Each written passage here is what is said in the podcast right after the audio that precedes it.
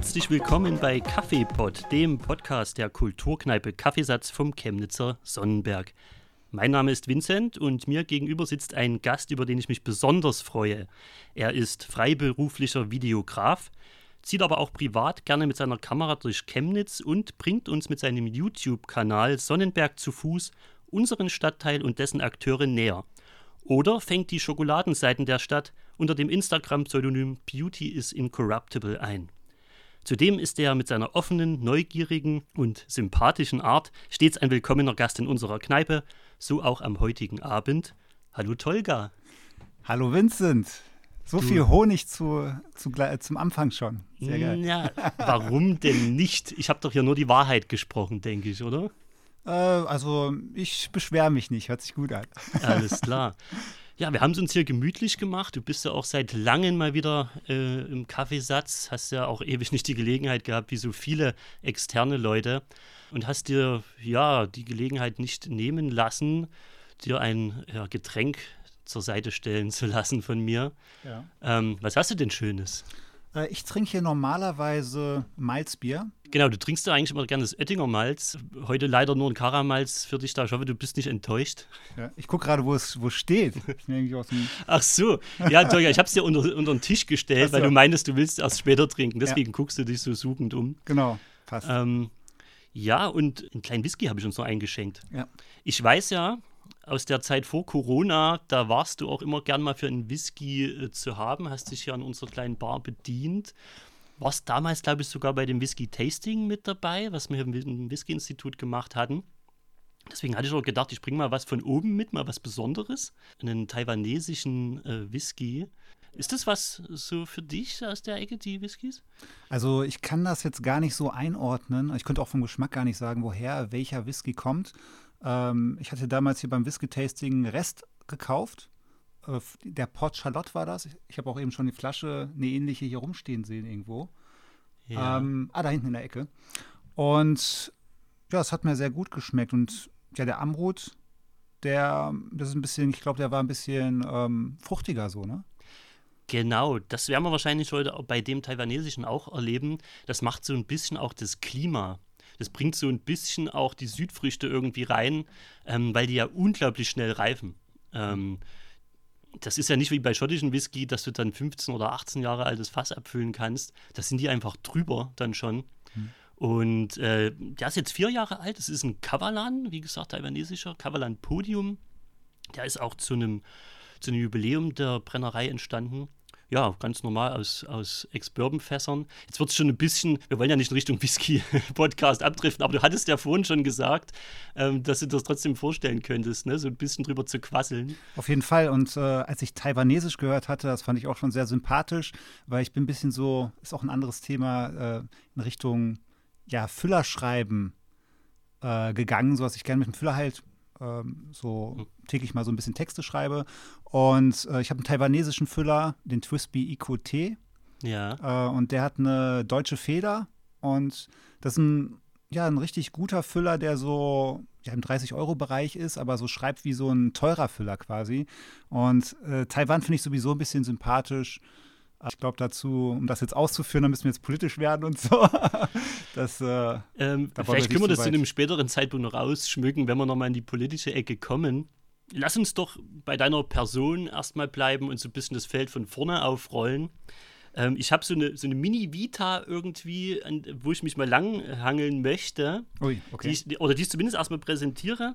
Und da kommt auch noch eine Frage hinterher. Also, was ich rausgefunden habe aus den Unheiten des Internets, äh, du kommst ursprünglich aus Detmold, Nordrhein-Westfalen. Ostwestfälische Provinz, kann man das so sagen? Kleinstadt auf jeden Fall. Ja, 80.000 ähm, Einwohner.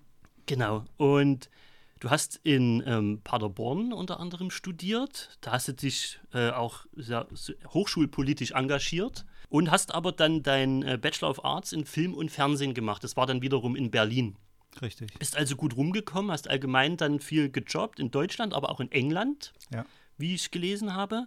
und kommst dann schließlich 2013, das ist jetzt auch schon wieder acht Jahre her, nach Chemnitz. Ähm, dein damaliger Arbeitgeber, der hat damals einen Imagefilm für die Stadt gedreht. Richtig. Was war denn so dein erster Eindruck? Du als weltgewandter äh, Dude, ja, hast Deutschland bereist, warst auch im Ausland, kommst äh, in, die, in die sächsische Provinz dann in Anführungszeichen.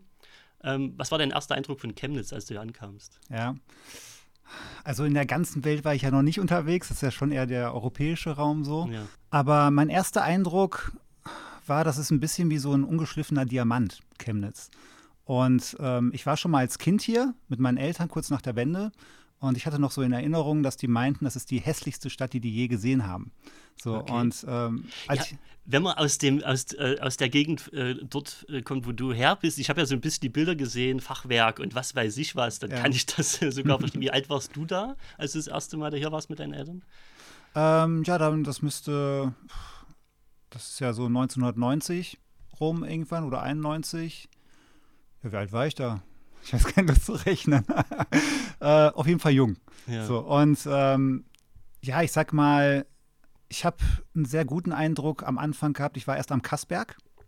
Mhm. Und da ist halt die Sache, da hat mich jemand vom Finanzamt angerufen, aus Berlin noch. Also ich musste noch so ein paar äh, Formalitäten noch regeln, sozusagen, übers Telefon und so. Und da meinte die Frau am Telefon, hä, wo sind Sie denn? Sind Sie im Wald oder so? Da sind so viele Vögel irgendwie. Äh, und äh, da meinte ich so, ja, ich bin in Chemnitz, hier ist, die, hier ist so eine gute, gute Luft und hier sind Tiere und also auch Vögel und so gibt es hier. Da gibt es ja höchstens, also hauptsächlich Spatzen, die da irgendwie rumhüpfen und so. Ja. In, oder irgendwelche Mauerschwalben oder so. Ähm, aber ja, das ist, das ist mir schon aufgefallen. Die Luft am Kassberg, äh, die gute Luft und. Ähm, Aber das war ja jetzt 2013, als du nach Chemnitz genau. gekommen bist. Achso, sorry, ich bin gesprungen. Ja, ja, deswegen äh, ja. nicht, dass, dass die Zuhörer durcheinander kommen. Genau, also um zu der Story zurückzukommen. Äh, ich hatte in Berlin was immer ein bisschen kurz vor knapp, was, was Geld angeht. Äh, so als Freiberufler und so, obwohl meine Kunden teilweise ja so richtig ja, bekannt waren und so. Ähm, und dann ja, habe ich äh, mehrere Jobgespräche gehabt, unter anderem unter Föhring in der Nähe von München. So, und äh, ich habe aber, weil ich es einfach cool fand, weil ich aus der, aus der Kindheit noch diese Erinnerung hatte, was meine Eltern gesagt hatten über Chemnitz, mhm. äh, habe ich mir gedacht, los komm, ich schau mal beim Chemnitz auch mal da vorbei. So, ne? Ähm, das über das Auge.de, da, da, da, da habe ich halt diese Stelle gefunden, das ist so eine Jobportal quasi ja. für Freiberufler auch teilweise. Und ähm, ja, und dann bin ich hier in einer Agentur gelandet am Kassberg. Die waren super nett. Ähm, und ich habe mich sofort wohlgefühlt. Und das hat gar nichts mit meiner Erinnerung zu tun gehabt, was ich als Kind hatte oder so. Und ja, ich bin ja eigentlich nur aus Spaß hingefahren, wenn du so willst, nach Chemnitz. Aber ähm, weil ich das so gelesen hatte, du hattest deinen Arbeitgeber, der an dem Imagefilm gearbeitet hat. Hast du an genau. diesem Imagefilm mitgewirkt oder? Ja, klar. Also ich habe den teilweise geschnitten halt. Hm. Also du kannst dir sowas vorstellen, in einer Werbeagentur, da war so eine Art Redakteurin, die hat sich neben einen hingesetzt und ich war wie so ein äh, Schnittredakteur.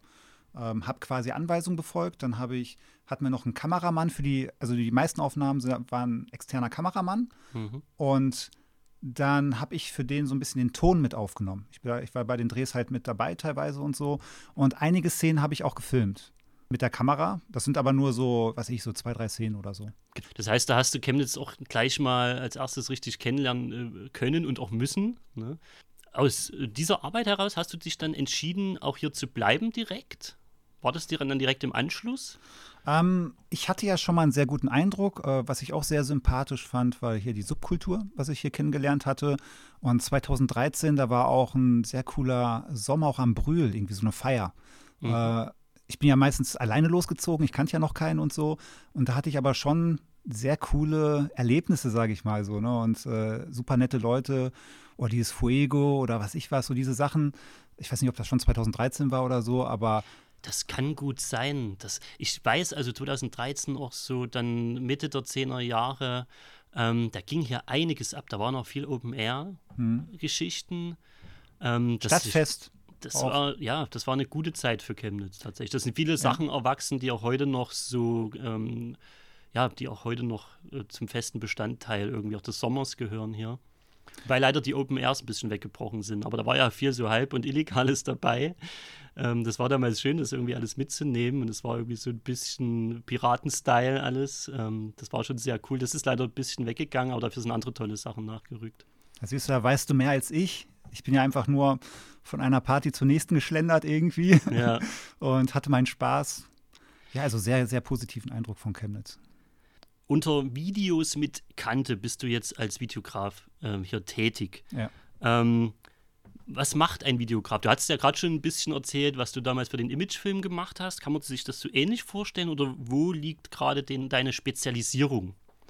Es ist gerade für Filmemacher, denke ich, auch Fotografen, auch Webdesigner und so weiter, eine sehr spannende Zeit, weil sich viel im Wandel befindet. Wir haben sehr viele disruptive Technologien, also Technologien, die äh, bisherige Dienstleistungen oder Workflows so ein bisschen außer Kraft setzen, wenn du auch so willst, oder abschwächen. Äh, Es können immer mehr Leute selber produzieren und so weiter. Und da muss ich mir natürlich überlegen, äh, wie will ich mich in diesem Rahmen positionieren. So, ne? Mhm. Ähm, und was ich gerade schaue, ist so, hey, ich merke, die Leute, die wollen jetzt nicht mehr so Experten in dem Sinne haben, sondern es reicht denen immer aus, irgendwas. Also der Film reicht aus und so und äh, kann eigentlich auch der Nachbar äh, oder der, der Sohn vom Kollegen irgendwie eigentlich abdrehen oder so. Ne? Also so ist momentan so ein bisschen die Stimmung häufig, ist häufig so. Das ist wie bei den Fotografen irgendwie, die dann, wo dann, ja komm, du hast doch auch irgendwie eine Kamera. Genau. So, ne? Ja. Das kann doch der Onkel machen oder sowas. Wo Richtig. dann wie, die Fotografen immer sagen, ach, das geht gar nicht, Leute, ne? Lass das mal Ja. ein Profi machen. Ja, schau dir auch mal Instagram an und so, ne, was da ja äh, erwachsen ist. Was man fairerweise auch sagen muss, die sind ja teilweise, die Leute, die damals Anfänger waren, die wären ja teilweise richtig gut. Und ähm, das ist so ein komischer Misch aus, ein Fotograf eignet sich natürlich für sensible Situationen besser. Äh, der kann auch mehr. Nur äh, was, was die Jugendlichen und die, die, die Newcomer teilweise da sich selber beigebracht haben, ist schon echt gut. Qualität ist vielleicht ein bisschen geringer oder so. Ähm, was ich jetzt gesehen habe, oder vermute, hier dieses sich zu präsentieren und ähm, so Speaker-Qualitäten, sage ich mal, ne? auch so mal einen Workshop geben, Seminare geben, mal, ähm, ja, ich glaube, da kann man ein bisschen rein, ne? also die Kombination aus gelernter Filmemacher und diesen neuen Qualitäten. Und was ich jetzt auch immer mehr mache, ist, ähm, ich schaue, schaffe ich es, in Bereichen zu arbeiten, in denen ich arbeiten will. Ähm, mich interessieren halt so neue Technologien, sowas wie Wasserstofftechnologien oder Solarenergie oder E-Autos oder auch Raumfahrt oder so. Das, ja das mehr, wären dann ja. äh, die Unternehmen, mit denen du am liebsten zusammenarbeiten Genau. würdest, sozusagen. Die auch so ein bisschen vielleicht deinem politischen, deinem sozialen Bild entsprechen. Ja, also das, wenn man auf meine Homepage geht, dann sieht man auch erstmal so einen Satz. Äh, letztendlich, ich interessiere mich schon eher für nachhaltige Firmen oder Firmen, die auch ein bisschen äh, ja, mit Herz sind so und auch ein bisschen auf Soft Skills und ihre Mitarbeiter ein bisschen achten. Und ja, das ist mit ein Schwerpunkt. Ich glaube, da findet gerade ein Rennen statt. Ein Rennen zwischen kurzfristig denkenden großen Firmen, äh, aber auch groß, das sind nicht alles nur, da, es gibt nicht nur gut und böse, sondern es gibt diejenigen, die mehr auf Kommunikation setzen, mehr auf die Mitarbeiter, auf Nachhaltigkeit und dann gibt es halt diese, hey, möglichst viel Kohle und äh, möglichst Gesetze umgehen und was ich was und so. Ähm, Also äh, deine Produkte sind dann sozusagen sowas wie Imagefilme, Testimonials hatte ich gelesen, sowas kann man machen. Also du versuchst da im Prinzip ein breites Spektrum anzubieten und ähm, guckst auch, was haben die Firmen selber schon. Ne? Das hatte ich so ein bisschen rausgelesen, das ist dann auch deine Arbeit. Wie viel machst du selbst? Ja? Wie viel ist vielleicht auch schon da an Infrastruktur für solche Geschichten? Also was richtig cool ist, ich merke gerade, und äh, da muss ich mal so ein bisschen schmunzeln, Ja. immer mehr Leute haben angefangen, auch Firmen äh, selber zu filmen. Und ein Schwerpunkt ist bei mir tatsächlich auch, dass ich versuche, denen zu helfen, wie können die auch selber was filmen, dass ich da auch Workshops gebe und so. Und jetzt merke ich, äh, dass ich immer häufiger höre, so, dass die Leute merken, oh, das ist ja Arbeit. Da, da muss ich ja richtig so Zeit investieren, Arbeitszeit auch von meinen Mitarbeitern und dies und das und so. Und äh, jetzt können die plötzlich einschätzen, wie viel Aufwand dahinter steckt. und jetzt werden die richtigen Filmemacher wieder plötzlich interessant. Es ist eine Vermutung. Ich weiß nicht, ob das wirklich passiert, oder es nur mein subjektiver Eindruck ist. Ich weiß genau, wovon du sprichst. Ähm, das ist wirklich ähm, gerade so.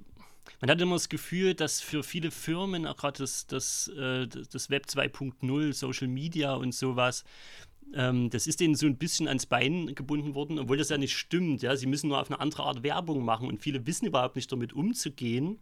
Aber setzen dann voraus, jeder, der so einen Account dort irgendwo hat, könnte sich tatsächlich auch gut nach außen präsentieren. Dem ist ja nicht so.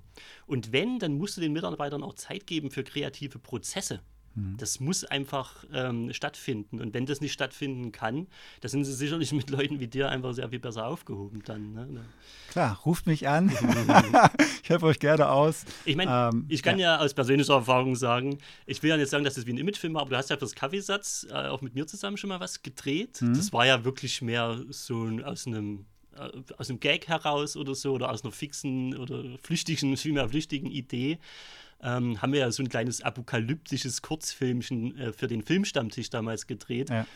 Ähm, da bin ich dir noch sehr dankbar. Also nicht nur für das Filmchen, aber auch du warst ja ähm, von Anfang an mit dabei, als ich das Ganze gegründet habe, und warst erstmal so eine feste Konstante in dem Stammtisch, der heute Film- und Serienrunde heißt. Ja irgendwann bist du dann auch mal weitergezogen. Dein äh, Geist brauchte Platz für neue Ideen, für neuen Input und so. Aber du warst eine ganze Weile mit dabei. Ja. Und für mich war das damals wahnsinnig wichtig. Also gerade, dass ich ja auch jemanden hatte, der äh, definitiv Ahnung vom äh, Fach und hatte so, ne? Zusätzlich noch einfach ein guter Gesprächspartner war zum Austausch über Filme. So, ne? Das war eine echt sehr nette Runde, so, also auch mit David äh, von der Filmwerkstatt und ich hatte hier an anderen Gästen immer wieder auch mal neue Gesichter. Äh, das ist ganz spannend. Das, äh, da sind ja diese, diese Kenntnisse ja gar nicht, eigentlich, die bräuchte man ja gar nicht. Man redet eigentlich nur über das, was hat man gesehen, was fand man gut und äh, diskutiert ein bisschen darüber so, ne? Vielleicht auch über die Hintergründe oder so. Ähm, wir haben uns auch die, die Poster angeschaut. Da hast du völlig recht. Es ja. ging eigentlich nie jetzt wirklich. Also natürlich war es mal interessant äh, aus deiner Position als vielleicht auch jemand, der schon mal eine Kamera, äh, also der vielleicht auch schon mal richtig am Film tätig war, ne? Mhm. Ähm, so regietechnisch, da mal irgendwie einen Einblick äh, zu kriegen sozusagen. Und ja. wie gesagt, dann war es halt auch tatsächlich cool, mal so ein kleines Filmchen hier zu drehen. Also mhm. ähm, ein Schauspieler ist nicht an mir verloren gegangen, das durfte ich dann zumindest feststellen.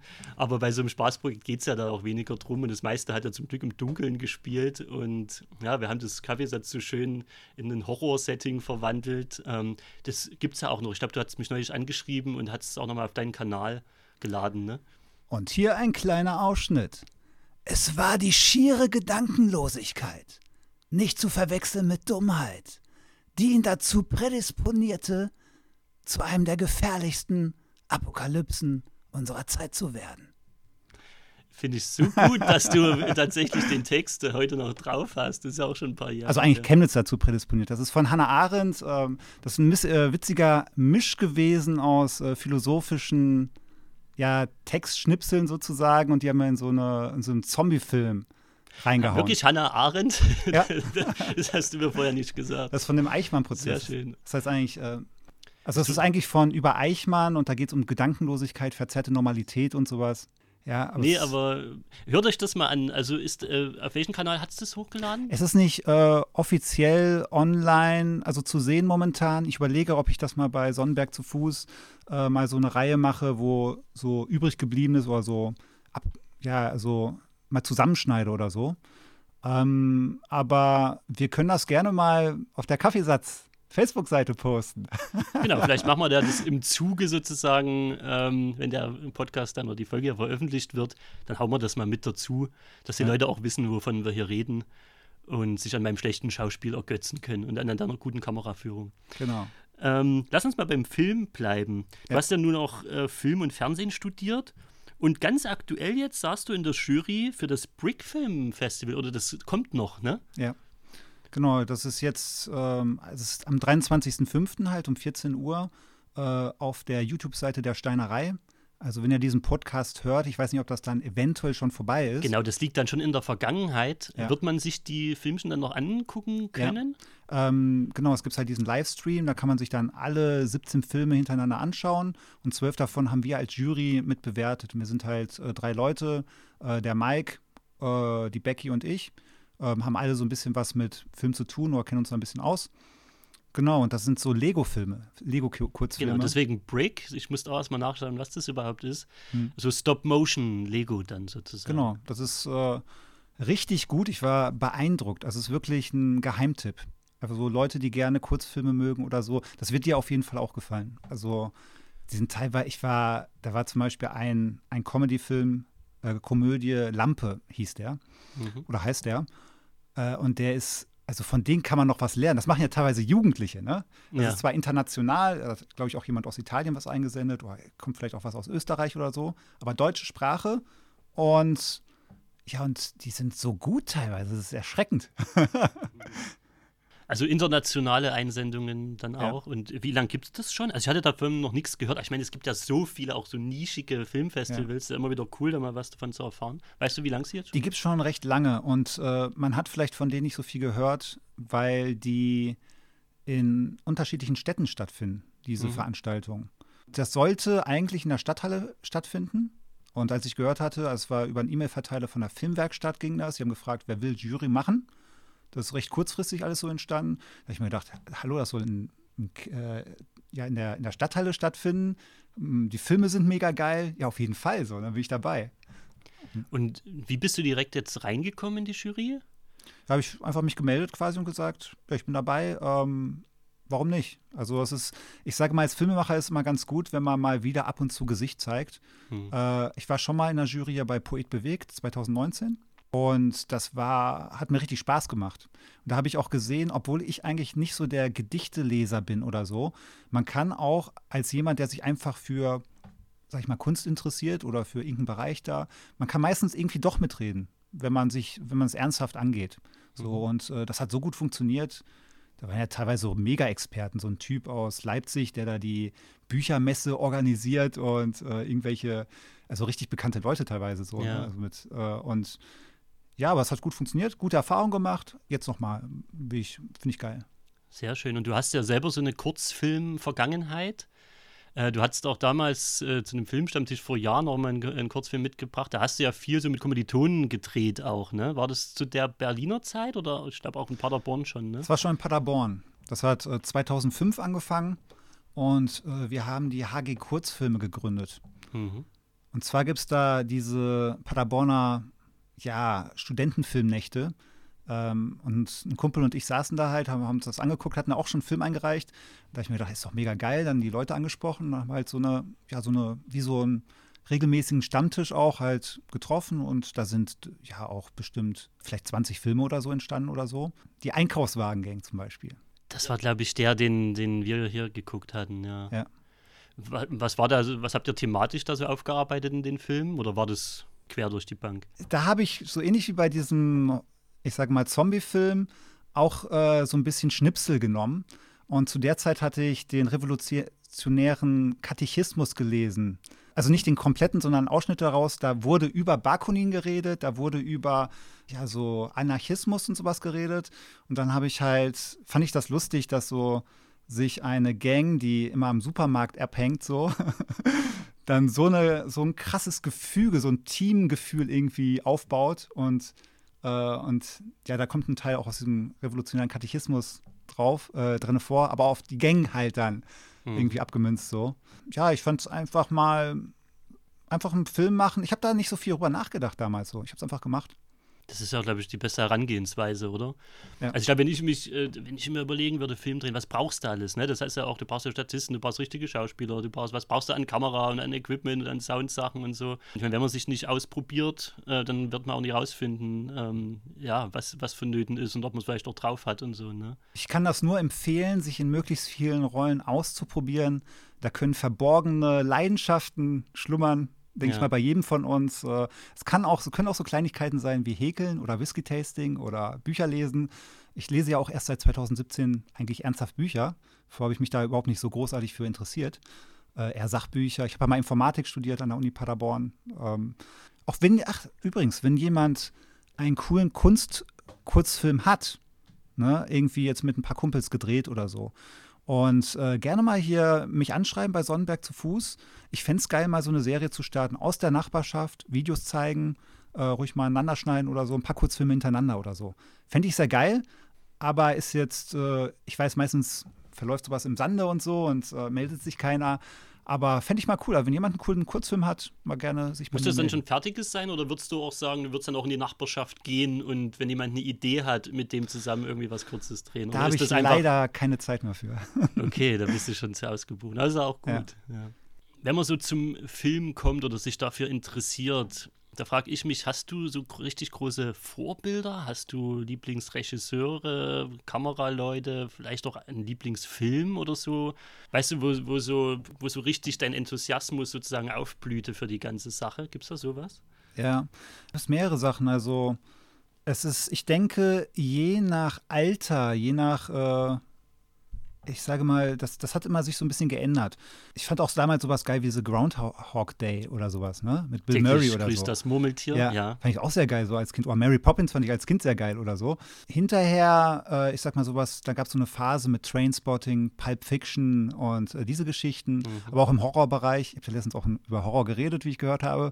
Sowas wie Blair Witch Project oder äh, The Sixth Sense oder so, das war halt die Zeit so, ich glaube 98 rum oder was. Mhm. Ja, und dann später, was mich sehr begeistert hat, war zum Beispiel Apocalypse Now. Äh, dieser künstlerische Aspekt, das ist ja auch eine Verfilmung von irgendwie, ja, also so. The Heart of Darkness. Okay. Ja, heißt, ist das ein Buch oder was ist das? Grundlegende, ja. Ich bin jetzt aber gerade nicht sicher, ob das äh, so eine Art biografisches Werk war oder eine reine, eine reine äh, Fiktion. Ich bin mir jetzt gar nicht mehr sicher. Auf jeden Fall sehr künstlerisch auch irgendwie. Also da geht es halt in diesen Urwald rein, das wird immer dichter und alles mögliche. Das ist ja quasi, dieser Film ist auch ein bisschen freier gedreht. Also, die hatten da wohl ein bisschen Stress auch am Set und so. Der, der Schauspieler Martin Sheen hat ja auch zwischenzeitlich auch mal eine, ja, einen Herzinfarkt gehabt und so. Das muss absolut äh, übel gewesen sein. Übrigens, ja. ich kann sein, dass ich gerade was durcheinander haue. Es gibt auf jeden Fall eine Doku zum Film, die heißt The Heart of Darkness. Ja. Die liegt doch meistens dem Film mit bei. Ja, das passt schon, das ist das Richtige. Ne? Das und ist, ja. ähm, das ist, das ist unglaublich. Ja, das ist, äh, ist wirklich so, wo, wo das Filmemachen zum absoluten Kraftakt wird für jeden, der sich daran beteiligt, unter widersten Umständen oder widrigsten Umständen. Ähm, so ein bisschen Werner Herzog-mäßig auch, was man von ihm so kennt, wenn er mit Kinski zusammenarbeitet. das stimmt, das ist schon, ähm, das ist, das hat schon wirklich was Faszinierendes. Also wenn noch ein Element der Improvisation dazwischen wäre, das wäre natürlich ein Traum. Heißt, einen richtig geilen Film machen zu können und dann noch teilweise improvisieren können, wäre sehr geil. Was ich auch sehr cool fand, zum Beispiel von äh, Woody Allen, alles, was sie über Sex wissen wollen. Mhm. Ähm, das ist so eine Kurzfilmreihe und diese Art und Weise, wie das gefilmt wurde, diese vielen kleinen Kurzfilme, die aneinandergereiht sind, so äh, und so aufwendig und so, finde ich auch sehr geil. Weißt du, also ich kann mir auch vorstellen, mal so eine Kurzfilmreihe oder irgendwas mal zu machen, ja. falls ich mal in die Position komme. In letzter Zeit habe ich mehr sowas geguckt wie The Dark Fate, Terminator 6 oder Rambo 5. Das tut mir sehr leid. Ich fand ihn sehr gut.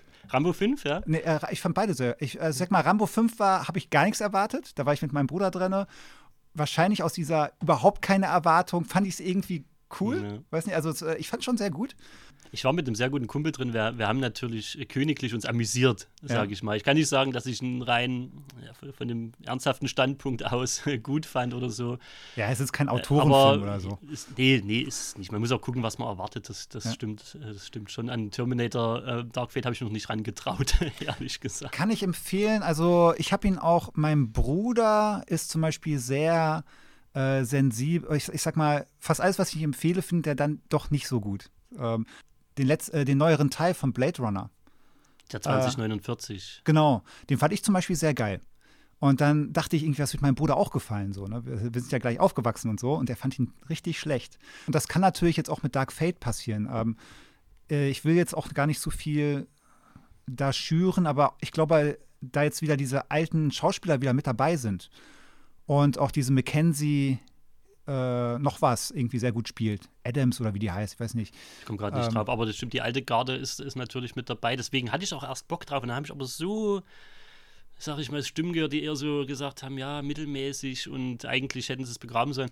Für mich ist es ja spätestens nach dem dritten vorbei gewesen. Ja, da war, also die fand ich danach auch nicht so gut. Aber schau mal rein, ich, ich glaube, das wird sich mal lohnen. Aber wir sind ja ein bisschen manchmal ein bisschen auseinander. Broken Flowers mit Bill Murray fand ich ja auch nicht so geil und Wir sehr hatten geil. unsere Zwistigkeiten während des Filmstammtischs. Ja. Ich sag nur Halloween und Broken Flower. ähm, ja, aber das gehört dazu. Ja. Ähm, du bist auf jeden Fall da wahnsinnig weit aufgestellt. Ne? Du hast ja jetzt alle möglichen, durch alle möglichen Genres und so. Das finde ich auch schon mal cool, weil ich denke, man kann sich aus allem Inspiration ziehen und ich sehe das da auch so wie du, von Mary Poppins äh, bis, bis zu Horrorfilmen ich bin auch breit aufgestellt. Ich habe es nie verstanden, wenn sich jemand zu einem Genre verschrieben hat. Habe ich halt bei der Musik ja. auch nie verstanden. Konnte ich nie verstehen, warum man sich auf einen Genre festlegt und alles andere so abtut. Das macht für mich gar keinen Sinn. Das ist äh, ein Bereich, äh, je mehr man entdeckt, desto mehr sieht man, was man noch alles nicht kennt und so. Äh, das kann Angst machen. Das kann Angst machen, ja, also Ehrfurcht auf jeden Fall auslösen teilweise. Äh, zum Beispiel bei diesem Brickfilm-Festival, ne? Jetzt mit diesen Lego-Figuren. Das sind mehrere Abenteuerfilme, die da auch vorkommen, so ein bisschen inspiriert von Indiana Jones. Und jetzt kam letztens auf Arte ein Dokumentarfilm über Indiana Jones, wie ist das entstanden, Hintergründe und so. Und dass da jetzt so viele Abenteuerfilme schon in den 30ern bis 50er Jahren schon existiert haben. Und dass es quasi so ein der Charakter wie die Story sozusagen so ein zusammengewürfeltes Ding eigentlich ist, ne? Äh, das war mir gar nicht so bewusst. Also, dass der, also da war schon sehr viel auch in der Vergangenheit, sehr viel Cooles.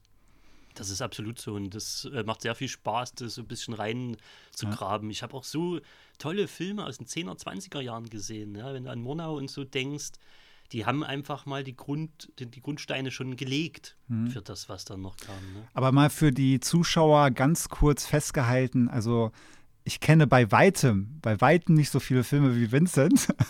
Ich sollte als Filmemacher oder Videograf, also ich mache ja eher so Videoclips so in letzter Zeit, mehr Filme kennen, auch mehr Schauspieler, mehr Regisseure. Scorsese finde ich übrigens noch sehr geil. Ja, aber das ist, da seid ihr hier beim Kaffeesatz. Ich glaube, die Kombination Stefan und Vincent, äh, die können ja, so da könnt ihr euch dort bedienen toppen. aus dem Fundus. Aber ich finde nicht mal, ich meine, äh, es muss auch Leute geben, die diese Filme machen. So, na klar lassen sich viele inspirieren und viele haben ihre Vorbilder und sowas. Aber einem gewissen Punkt tut man einfach seine eigene Vision verwirklichen. Oder? Dann, ja. ich weiß nicht. Es ist bei, von mir ein großer Traum, mal einen Kinofilm zu machen. Und ich schreibe schon länger jetzt ähm, ja mit einem Füller halt immer so meine Seiten auf, so, so eine Art Journal-artig, wenn du so willst. Äh, ich habe auch schon 300 Seiten so aussortiert, wo ich sage, das kommt ernsthafter jetzt in Betracht. Und jetzt warte ich nur, dass der Lockdown vorbei ist, dass ich mal von Stadt zu Stadt ein bisschen fahren kann, dass gleichzeitig äh, im Bereich, wo neue Technologien sind für meinen Job, ne, dass ich da vielleicht Leute kennenlerne oder so, aber gleichzeitig so ein bisschen im Café sitze bei Sonnenschein, weißt du, so ein bisschen romantisch mit ein bisschen schreibe, dann das mal strukturiere. Ja. Und äh, das ist wirklich mein Ziel. Also mal einen äh, Spielfilm zu machen, wäre schon sehr geil. Das engt die Kreativität schon sehr ein, so ein Lockdown. Ne? Das kann ich mir vorstellen, dass ja. man sich vielleicht wenig Inspiration in den eigenen Wänden holen kann, in den eigenen vier Wänden. Das ist schon cool, wie du es gerade beschrieben hast, irgendwie so ein bisschen zu flanieren und sich mal wo niederzulassen und ein bisschen so die, die Energie aufzusagen von den anderen Leuten. Das, das geht ja völlig ab momentan. Ja, also die Leute auf dem Land momentan bewundert man ja schon, wie die jetzt machen können, was sie wollen, auch schon während der de, des Lockdowns und so. Und äh, ja, wir hier in der Stadt sind halt ein bisschen was anderes gewohnt. Aber ja, das, ich vermisse schon das Café. Also mir fällt mhm. schon langsam die Decke auf den Kopf. Und äh, ich meine, man kann ja auch so theoretischerweise Texte schreiben oder irgendwas nur, ne? Aber ich will auch dieses Abenteuer, weißt du? Ich will jetzt rausgehen und ich brauche das auch ein bisschen. Ich bin jetzt nicht mega extrovertiert, aber auch nicht mega introvertiert. Irgendwo dazwischen, ein, sagen wir mal, ein geselliger Mensch. Und äh, und wenn man da ein Jahr lang, weißt du, da einfach nichts geht, das ist irgendwann mal nervt. Ja, das stimmt. Das kann ich wohl ganz nachvollziehen. 2016 wirst du Mitglied des Stadtteilrates, bis, bis 2018 mit dort, dort dabei. Und es entsteht zudem zu dieser Zeit der YouTube-Kanal Sonnenberg zu Fuß, auf dem du selbst produzierte Videos von Akteuren des Stadtteils online stellst. Was hat dich denn dazu bewogen und was hat dich am Sonnenberg so begeistert, dass du dann vom Kassberg erstmal hergezogen bist, dann irgendwie Fördergelder mit äh, verteilst sozusagen vom Stadtteil aus und dann auch diesen Kanal eröffnest und dich auf den Weg machst zu den Leuten hier? Also im Prinzip war ich viel mit dem Zug unterwegs zu dem Zeitpunkt. Äh, mein Vater war auch sehr krank und ähm, damit, ja, und das war immer ein bisschen umständlich, auch abends oder so, äh, vom Kassberg irgendwie zum Bahnhof zu kommen. Und da habe ich häufig den Bus, der letzte Bus nicht mehr gekriegt oder so, und dann wieder zu Fuß und wieder zu Fuß und so. Und dann habe ich halt eine Wohnung gesucht, äh, Ende 2013 äh, am Brühl oder, da habe ich auch sehr gute Erfahrungen gemacht, oder am Sonnenberg halt. Und mir war halt sympathisch, als ich auf die Karte geguckt habe, Bahnhof, Subway to Peter, irgendwie ein Café, weißt du, also irgendwie diese Kombination mhm. von den Sachen. Das fand ich schon mal äh, irgendwie sympathisch und die Wohnung war halt auch cool. Also ich sage mal, sowas äh, in Berlin für den Preis, also. Kannst du halt knicken, ne? ja. Genau, und dann ähm, neben, also quasi ein Haus weiter ist halt das Café Maulwurf gewesen. Ich habe ja hier an der Fürstenstraße erst gewohnt. Mhm. Und äh, das war halt so mein Stammcafé. Und ich, äh, ich kannte ja lange Zeit viele, also ich kannte ja keinen hier in Chemnitz großartig. Übrigens sind die Chemnitzer alle ein bisschen skeptischer. In äh, Berlin ist es um einiges einfacher, mal schnell mal Leute kennenzulernen. So. Vielleicht gibt es hier in Chemnitz aber auch Tricks. Und ich glaube, äh, da gibt es zum Beispiel neu in Chemnitz so eine Facebook-Gruppe. Da habe ich die ersten Leute drüber kennengelernt. Und ja, natürlich ist auch cool, so offene Locations wie das Kaffeesatz oder so. Ist natürlich auch sehr, sehr gut, ne? Also Leute, wenn ihr Leute kennen wollt oder so, mal einfach nur, das habe ich schon mal im Podcast auch von euch äh, schon mal vorher gehört, dass das hier ja. recht offen ist und dass man hier gut ins Gespräch kommt, so, ne? Das, ja, das ist das, was, glaube ich, einige auch zu schätzen wissen, dass das dann so ein Pool ist an Leuten, der sich versammelt und es kommen einfach mal welche rein und also so haben wir auch die meisten unserer Mitglieder, glaube ich, gewonnen. Die haben sich einfach gefragt, was ist das hier? Sieht ganz cool aus und ähm, dann kommt man ja meistens ins Gespräch. Die meisten von uns äh, sind ja auch sehr offen für, für neue Leute. Und ja, und da war halt äh, Franziska Kurz, die hat halt erst das Kaffeemaulwurf äh, betrieben und die hat mhm. halt so ein Flair, ja, also da reingebracht das war ein richtiges Kultcafé eigentlich, das Café Maulwurf. Und jetzt ist es halt, das gehört ja der, der Vogtbäckerei.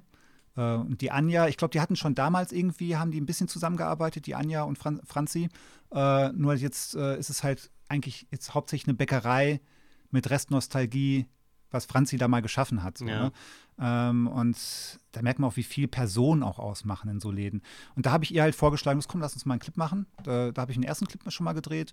Und ähm, als ich mir eine Aufgabe gesucht hatte, nach dem Tod von meinem Vater quasi, dann, ähm, ja, ich bin da eigentlich, bin einfach so hingestolpert, wenn du so willst, zu den äh, Wahlen von ähm, ja, Stadtteilrat. Wollte mich einfach irgendwie engagieren ja. Und ja, dann bin ich da plötzlich dran gewesen. Da habe ich denen vorgeschlagen, warum nicht? Lass uns doch so einen Kanal machen. Okay. Ja. Also einfach mal reingestolpert. Wie hast du deine Zeit jetzt im Stadtteilrat empfunden und äh, warum bist du vielleicht auch nicht noch, äh, hast du dann nicht noch länger gemacht? War das dann einfach so, dass du gesagt hast, äh, meine Zeit äh, war jetzt reif, weiterzuziehen?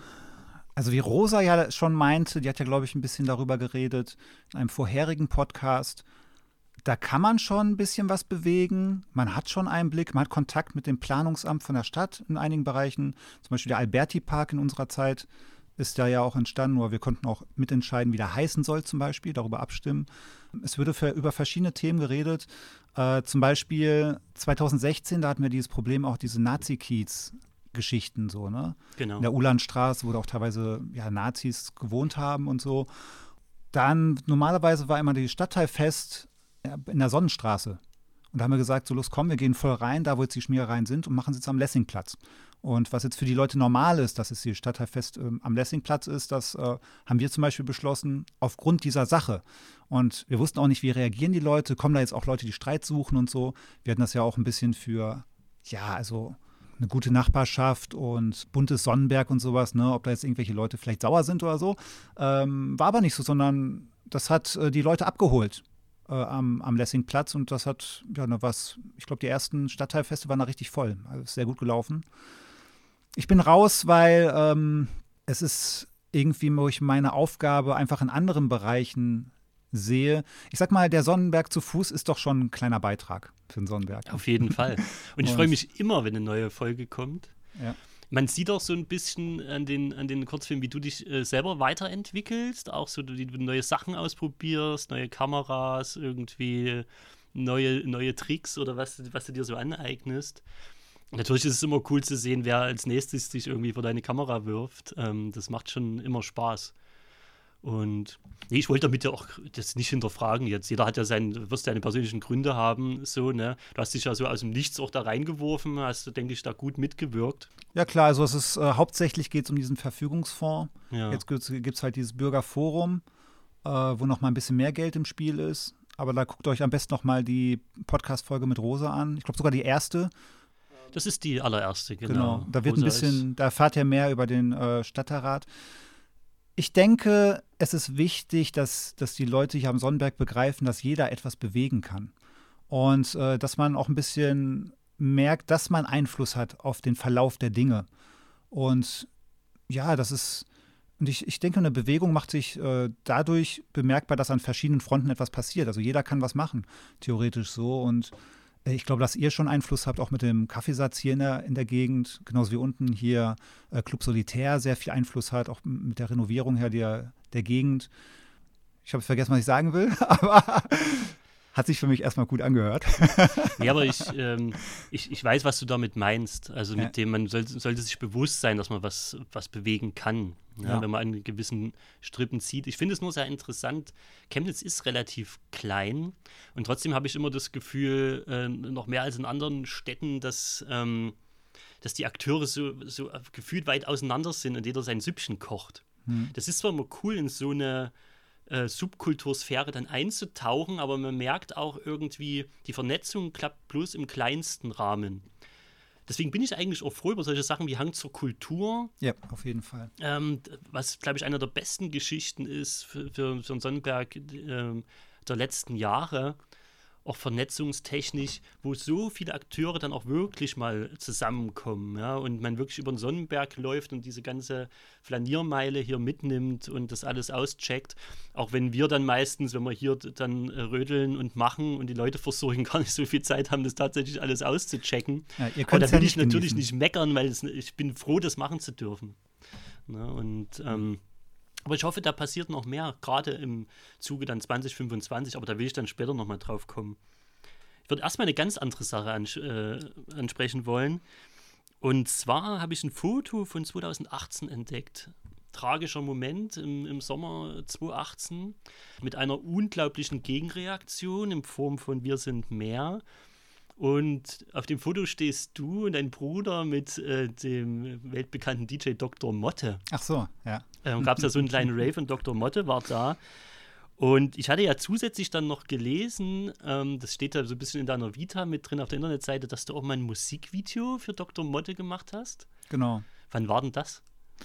Das war 2012 und ähm, da waren die GEMA-Tarifreform 2013 Proteste in Berlin. Und zwar wollte die GEMA mehr Geld nehmen von ja, also den Clubs sozusagen, also aufgrund der Musik, die die da spielen. Und da wären viele Clubs äh, deutschlandweit, gerade die kleineren und mittleren Clubs, äh, hätten schließen müssen. Das war einfach das hatte ich mitgekriegt damals. Ja. Das war ein ganz schöner Aufruhr, der ja. kam. Ja. Ich hatte eine Bachelorarbeit geschrieben 2012. Äh, ich habe ja Film und Fernsehen studiert über YouTube und natürlich habe ich das mitgekriegt, dass da auch ein Streit ist zwischen YouTube und GEMA. Und da war mein Auge irgendwie offen für diese anderen Sachen auch. Mit der Clubkultur habe ich gesagt, so, ey, irgendwann mal reicht's so, irgendwas soll denn das? Kann man ja nicht irgendwas machen. Und dann äh, hat halt Dr. Motte aufgerufen in der GEMA-Gruppe, los, komm, komm doch mal hier zu ins KitKat Club. Da haben wir jetzt so ein Treffen. Und ich dachte, das wäre ein normales Informationstreffen. Also wo jeder hingehen kann und so, ne?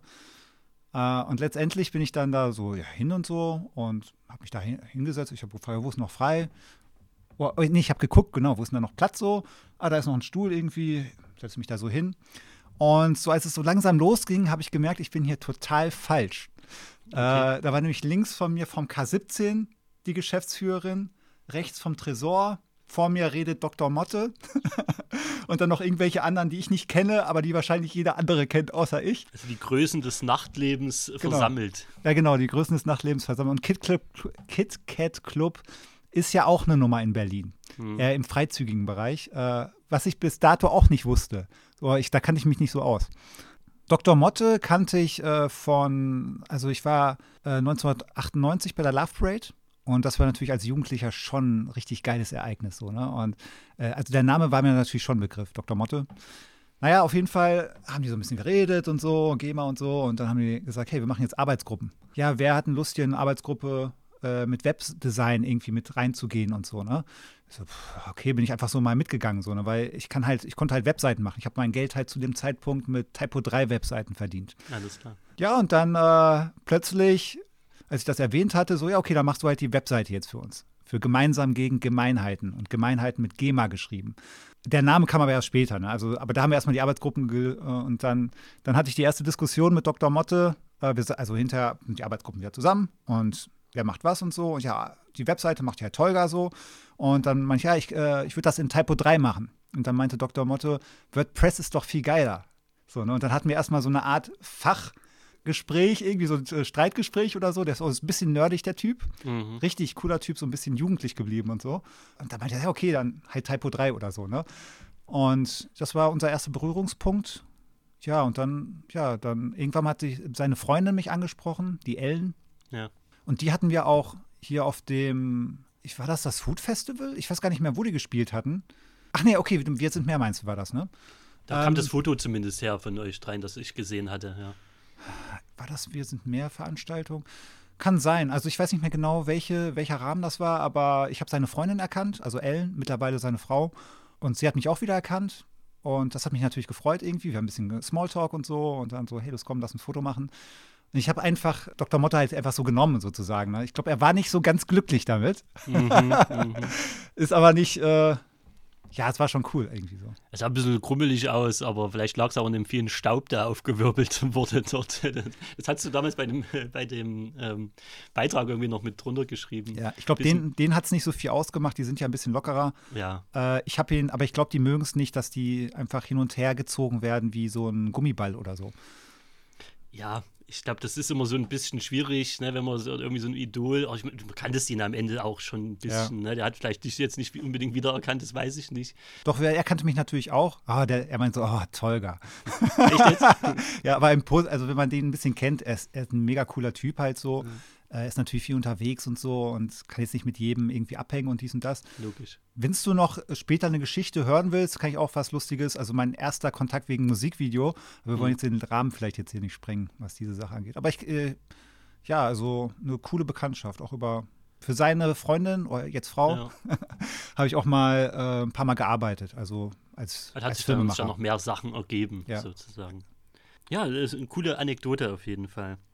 Tolga, du bist ja ansonsten auch sehr, ein sehr vielseitig interessierter Mensch. So kenne ich dich jedenfalls. Ähm, auf deinem privaten Insta-Kanal, da zeigst du dich sehr experimentierfreudig mit äh, Zeichnungen, philosophischen Themen und natürlich auch Fotografie. Das kenne ich ja auch von dir so von der Vor-Corona-Zeit. Ja? Thema Whisky zum Beispiel, da kannst du dich dann auch plötzlich irgendwie mal dafür warm machen. Äh, Uhren war mal so eine Zeit lang so ein Ding, das weiß ich noch. Also du kommst immer mit neuen Sachen um die Ecke. Ähm, was lässt denn momentan dein Herz höher schlagen? Also mit dem Füllerschreiben. Was macht Füllerschreiben so besonders? Das Schöne am Füllerschreiben ist, ich äh, versuche möglichst schön zu schreiben. Ich schreibe sehr langsam, also es ist so, kannst du dir fast wie Slow Motion vorstellen. Und während ich schreibe, kann ich halt gut nachdenken. Und äh, dann formt sich der Satz. Und die Sätze, wie ich mir die hinterher durchlese, die sind ziemlich äh, sehr dicht, sage ich mal so. Und wenn ich dann über Sachen, ich kann, äh, wenn ich was schreibst du da? Verschiedene Sachen. Also wenn ich mich über was Philosophisches zum Beispiel interessiere, es könnte zum Beispiel ein Thema sein, du hast ja eben zum Beispiel dieses Inselhafte hier am Sonnenberg angesprochen. Äh, zum Beispiel gibt es ein Buch von Hartmut Rosa, Resonanz. Und ein Thema bei dem sind Resonanzinseln, wo die Leute immer so unter sich sind, in ihrer Resonanzinsel, unter sich alles attraktiv finden mhm. und außerhalb, das sind alles so, ist repulsiv. So, das ist irgendwie, guck mal mal ein bisschen skeptisch, was sind das für Leute und so, ne? Und ähm, ich denke gerne über so welche Sachen auch nach, einfach so schriftlich und äh, ja, das ist ein Misch von ganz vielen Sachen, was mich beschäftigt, aber auch äh, ja, ein Kinofilm, den ich halt später machen will, mal später. Und ja, das mischt sich so ein bisschen. Und auch zum übrigens, wenn jemand schwer einschlafen kann, das war was bei mir ein äh, Problem ist. Ich habe jetzt eine ganz gute Methode, ich schreibe meinen Kopf ein bisschen leer. Also erstmal so zwei, drei DIN A4 Seiten in meinem super langsamen Schreibstil äh, erstmal so Sachen niederschreiben und dann lese ich nochmal so 40 Seiten, ein bisschen Buch oder so und dann so langsam werde ich müde. das ist, äh, kann ich empfehlen. Es hat dann auch so ein bisschen einen meditativen Effekt ja. sozusagen. Äh, genau, das Füllerschreiben. Du wolltest noch äh, was anderes mit aufzählen? Was ich spannend finde, ist an seinen Gewohnheiten zu arbeiten. Ich habe festgestellt, dass äh, wenn jemand mal Lust hat, mal ein bisschen ja, aus seiner Komfortzone rauszukommen und so, und jetzt ist ja eine gute Zeit dafür, einfach mal ein komplett neues Hobby sich suchen, was man vielleicht schon machen wollte oder vielleicht auch einfach was Zufälliges und das einfach mal zwei Wochen jeden Tag 15 Minuten machen. Und es, das macht richtig, da, das, plötzlich ist das ja alles so ein bisschen lebendiger, sage ich mal so. Ne? Und ein bisschen, ähm, ja, das, da, da spiele ich ein bisschen rum mit meinen Gewohnheiten. Da kommt wahrscheinlich auch vielleicht diese, mein Interessenswechsel für verschiedene Sachen auch momentan her. Also es hat sich quasi noch gesteigert.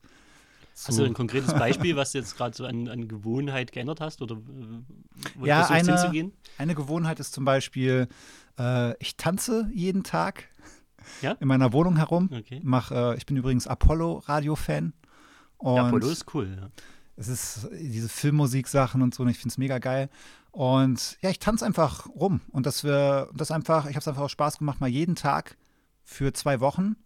Und ja, irgendwas passiert da im Kopf. Ich weiß auch nicht. Das sind diese Gewohnheiten, machen irgendwas mit einem. So.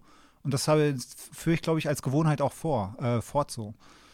Hast du deswegen letztens so viel Platz geschaffen in deiner Wohnung? Ich weiß noch, wo du diese Bilder gepostet hast. Das hat mich ja total befriedigt, wie aufgeräumt alles war. Ich meine, ich habe jetzt eine kleine Tochter. Ja. Wenn das mal so schön aussieht, das hat schon Seltenheitswert. Ja, ich räume da immer so ein bisschen hinterher.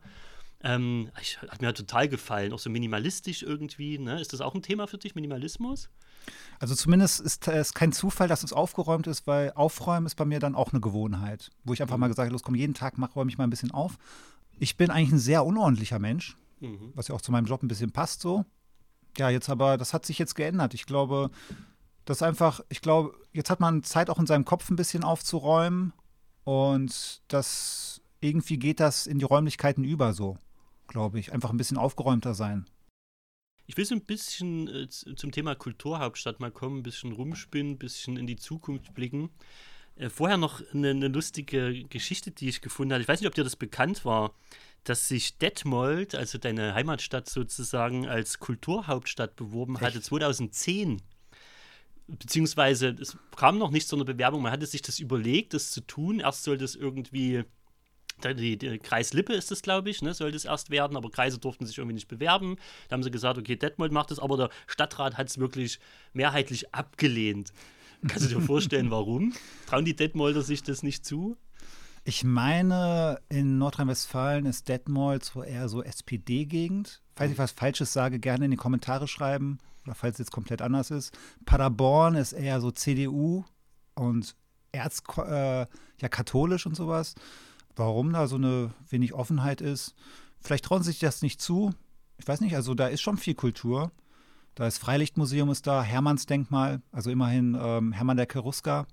Da, so weit sind die Römer gekommen, so. Ja. Obwohl man herausgefunden hat, das war eher so im Bereich Osnabrück oder so. Aber wir haben halt da diese, oh, ich sag immer noch wir, geil. Mhm. wir haben da äh, diese Statue halt rumstehen, den Hermannsdenkmal. Ja. In Hiddesen. Das ist quasi ein Stadtteil von Detmold, wenn man so will. Vielleicht haben sie sich ja auch gedacht, irgendwie, wir haben das gar nicht so nötig. Also ja. ist alles cool bei uns, wir brauchen das nicht unbedingt. Ja, es ist, äh, man sieht ja schon, dass Chemnitz da schon, ich weiß nicht, warum Chemnitz gewonnen hat. Äh, Nürnberg hat natürlich die alte Stadt wieder sehr stark aufgebaut und da ist sehr viel, ja, so Flair und ist nicht so diese die Stadtmauer und alles und so. Warum das, äh, vielleicht werden eher die sagen wir mal, diplomatisch Städte mit viel Potenzial rausgesucht. mit viel ja. Luft nach oben noch. Weiß nicht. Ich meine, niemand kann in die Köpfe der Jury gucken. Aber ich habe es gerade aus dem Grund, den du gesagt hast, das Potenzial, habe ich es Chemnitz halt auch total gegönnt. Hm. Und ich glaube tatsächlich, dass wir einfach eine gute Bewerbung hingelegt haben. Also auch ähm, sehr mutig. Also nicht irgendwie äh, Sachen verschleiert, irgendwie nur das Schöne rausgestellt, und das ist ja bei Chemnitz Antlitz sowieso manchmal schwierig. Also ja. warum nicht gleich irgendwie mit der Tür ins Haus? Und ich glaube, diese Ehrlichkeit, diese Authentizität, das ist auch was, was ich mit Chemnitz verbinde. Ähm, das ist, glaube ich, eine wichtige Sache gewesen im Bewerbungsprozess auch. Vielleicht sehen das Außenstehende mehr als Leute, die hier oder in der Gegend aufgewachsen sind. Also ich habe ja in Brighton, in Paderborn, in, in Münster, in, in, Fürth, in der Nähe von Nürnberg, äh, in Paderborn, ach, habe ich schon gesagt, Augustus auf jeden Fall in verschiedenen äh, Städten halt gelebt, ja. teilweise. Und man muss schon sagen, Chemnitz ist eine besondere Stadt. Das ist eine sehr eigene Stadt mit sehr starkem Charakter. Und von den Leuten bis zur Subkultur, über Industrie, über sich zusammenraufen. Weißt du, äh, Elke Kochmal, die damalige Stadtteilmanagerin, hat mal einen coolen Satz gesagt. Sie meinte, da, wo Bewegung ist, da ist auch Reiberei. Weißt du? Und das fand ich ganz cool. Das passt irgendwie ein bisschen zu, zu Chemnitz ist natürlich äh, wegen verschiedenen Sachen in der Presse gewesen. Ja, ich glaube schon, Chemnitz äh, hat es verdient und ich habe es Chemnitz auch zugetraut. Wenn du auch genau darauf mhm. achtest, mhm.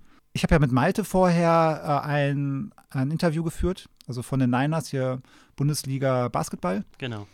Und ich habe schon mit ihm bewusst darüber auch geredet, weil ich habe daran geglaubt, dass Chemnitz Kulturhauptstadt wird.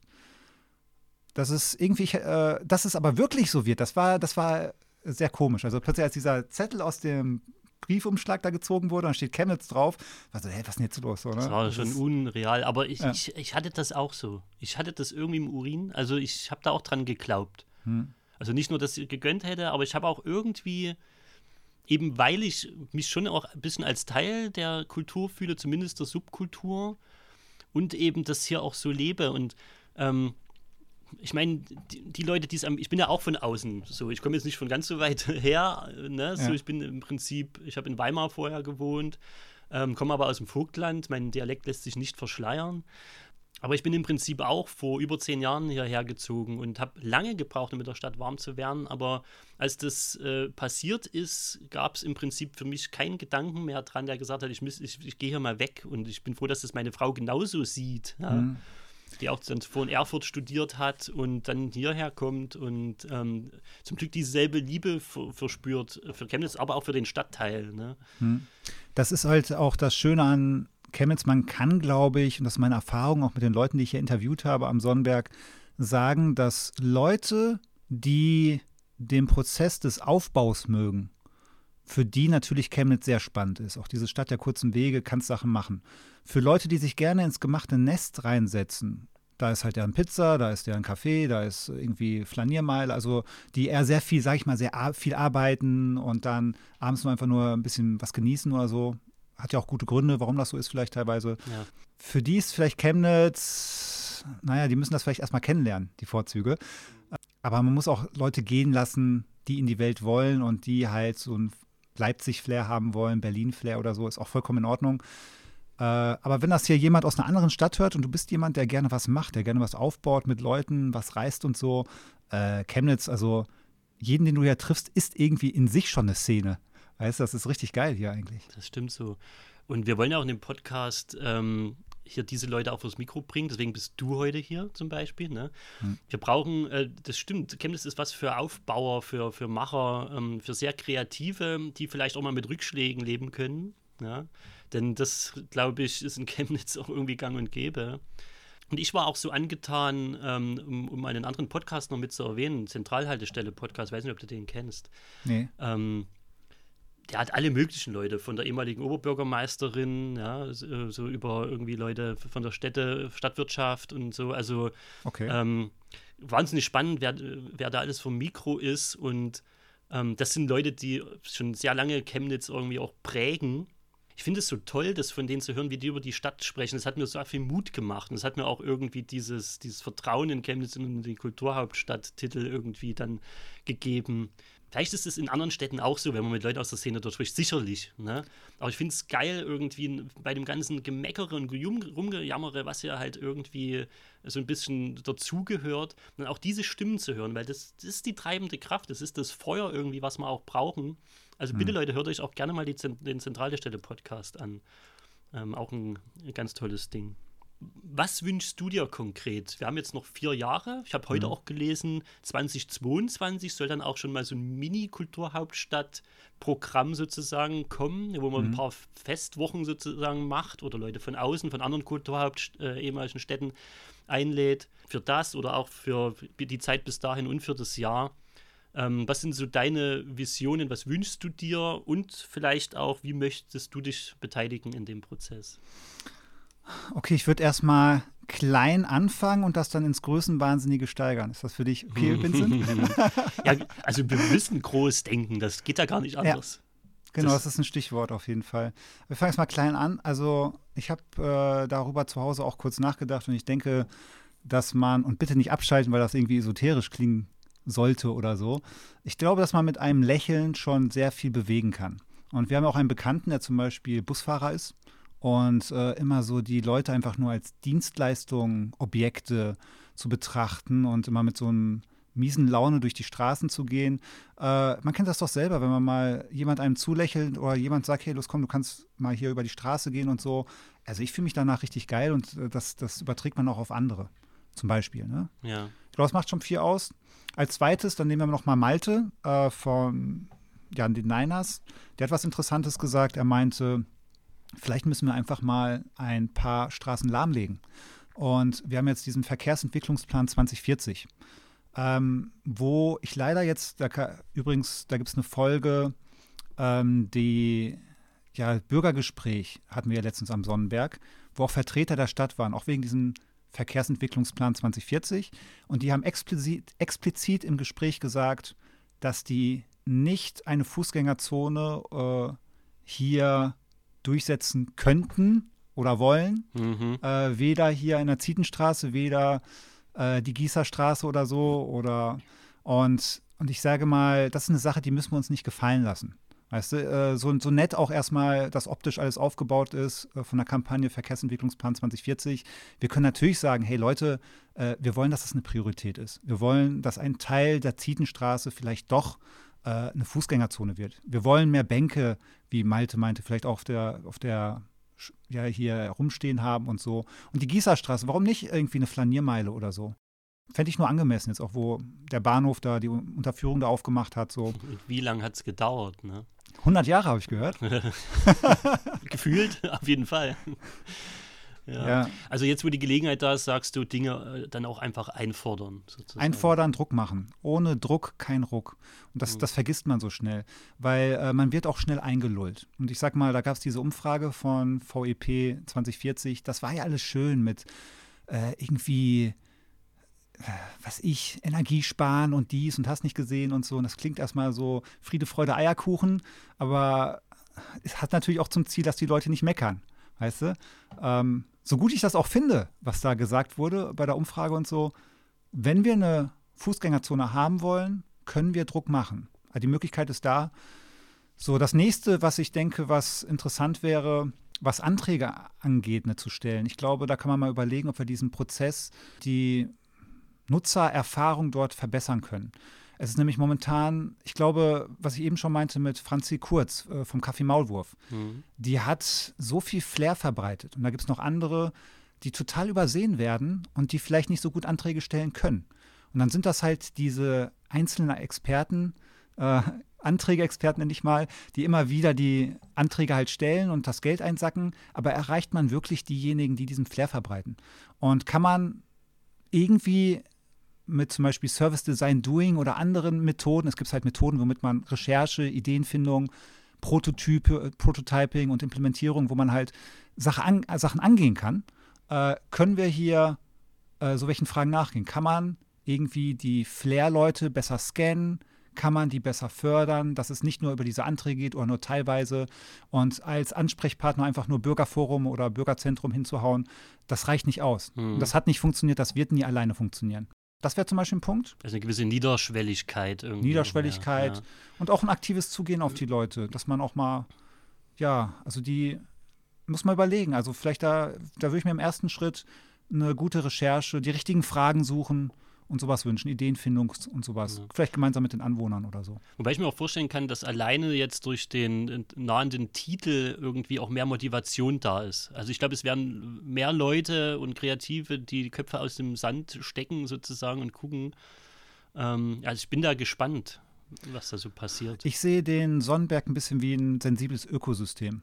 Wenn der Käfer ausstirbt, hat der Vogel halt nichts mehr zu fressen. Okay, wir fressen uns nicht gegenseitig auf oder so. es ist nur so, dass ähm, es ist, sagen wir mal, das Lokomotiv würde verschwinden und das Kaffeesatz. Hm. Wir würden zehn Jahre zurückgeworfen werden, einfach so. Einfach so von jetzt auf gleich so. Und da, das, das können wir uns nicht gefallen lassen. Da müssen wir einfach ein bisschen Druck machen, auch was die Sache angeht. Man kann viel einstecken, man kann erstmal andere sagen, hey, das eine ist wichtig und so, aber wir sind auch noch da. So, ne? Gemeinsam relevantastisch. So. Mehr sage ich dazu nicht. Mhm. Schönes Motto. Ist das schon das Kulturhauptstadt-Motto oder Sollte es vielleicht sein. einreichen? Ich hätte, ja, ich hätte gleich vielleicht noch mehr Vorschläge, was man machen kann, aber machen wir erstmal weiter. Vielleicht. Ach so, nee, also für mich wäre ja bloß noch die Frage gewesen, so, das waren jetzt so, so Sachen, wo du sagst, dass die auch alle irgendwie angehen, ja, die wir gemeinsam angehen müssen. Hast du speziell für dich Projekte, dass du sagst, davon könntest du auch 2025 profitieren oder sagst du einfach, nee, ich mache einfach mit, mit Vollgas weiter, gerade jetzt muss erstmal Corona vorbeigehen sozusagen oder wie, wie ist deine Position gerade dazu? Also ich würde mich dafür anbieten, als Vermittler, vielleicht kombiniert auch mit einem Film, was wir auch mal übrigens mal hinter den Kulissen mal rüber gesprochen haben, also René und ich und Bürgerforum.